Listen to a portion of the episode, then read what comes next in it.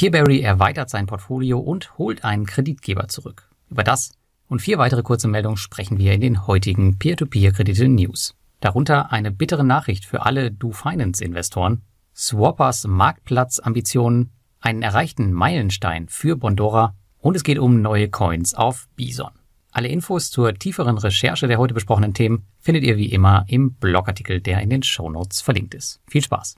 Ja, die letzte Woche war allgemein relativ ruhig im Umfeld der P2P-Kredite, was ja nicht unbedingt schlecht ist. Lediglich auf Peerberry gab es die spannendsten Infos. So kam in der letzten Woche der philippinische Peerberry-Kreditgeber Cash Express zurück ins Portfolio. Peerberry hatte zu Beginn des Ukraine-Krieges die Geschäftsentwicklung dort unterbrochen, um sich auf die Rückzahlung zu konzentrieren. Die Rückkehr von Cash Express ist ein weiteres Indiz für eine Stabilisierung der Situation bei Peerberry.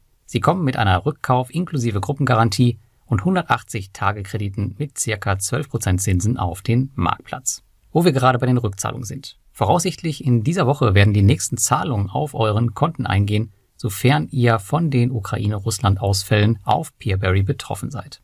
Nach und nach kehren die Gelder also auf die Konten der Anleger zurück und erhöhen wieder den monatlichen Cashflow, wie es auch bei mir schon ersichtlich ist.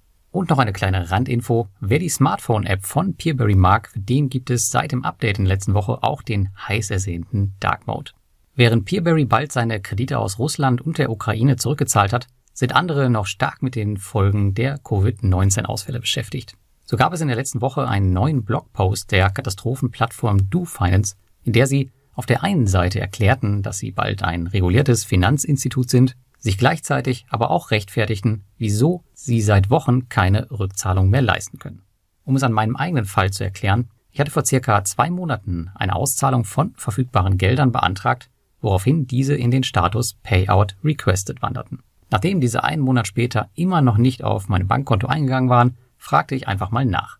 Daraufhin erklärte man mir, so wie es jetzt auch in dem Blogartikel beschrieben ist, dass die verfügbaren Gelder gar nicht so wirklich verfügbar sind, sondern dass da wohl auch Gelder drinstecken, die noch irgendwo bei den Kreditgebern in Indonesien oder Polen liegen.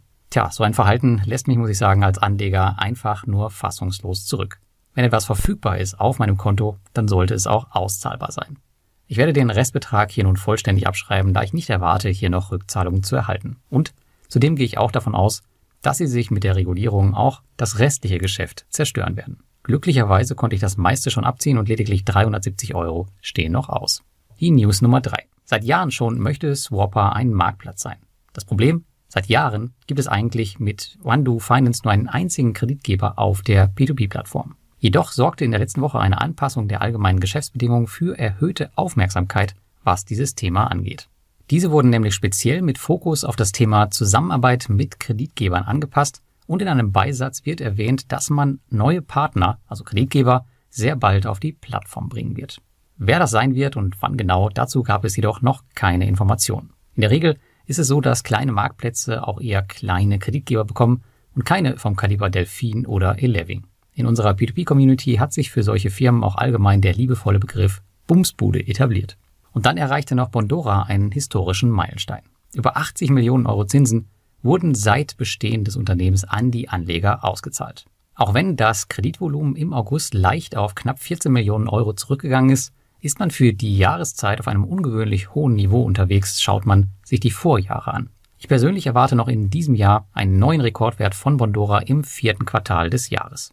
Zudem scheint auch das vermeintlich schlechtere Produkt Bondora Go and Grow Unlimited das Investorenwachstum nicht wirklich zu bremsen. So gab es im letzten Monat knapp 1750 neue Investoren, nur 70 weniger als im Vormonat. Das sind allgemein Werte, von denen andere P2P-Plattformen nur träumen können. Das bestätigt die Aussage des Unternehmens, dass das Produkt scheinbar doch ganz gut angenommen wird. Ich bin schon früher von dieser Theorie ausgegangen, da sie ansonsten nicht den Schritt gegangen wären, das Produkt weiter auszurollen. Die nächsten Monate im Hause Bondora, die werden definitiv spannend werden. Und da es in der P2P-Szene in der letzten Woche recht ruhig war, schließe ich die News mit einer Neuigkeit für alle Kryptoliebhaber von meinem Kryptodealer Bison, beziehungsweise seit neuestem auch Lagerort für einige meiner Coins. Sie schlossen in der letzten Woche gleich drei neue interessante Coins an ihr Netzwerk an, die ich auch selbst alle in meinem Portfolio halte. Ab sofort kannst du auf Bison also auch Solana, Cardano und Polkadot handeln. Das alles geht wie gewohnt einfach über einen Sparplan schon ab einem Euro. Mein eigenes Kryptoportfolio, das liegt aktuell bei 10% meines gesamten Vermögens und derzeit kaufe ich hier und da interessante Projekte nach, die in meinen Augen eine Zukunft haben könnten oder mir vielleicht Vorteile bringen.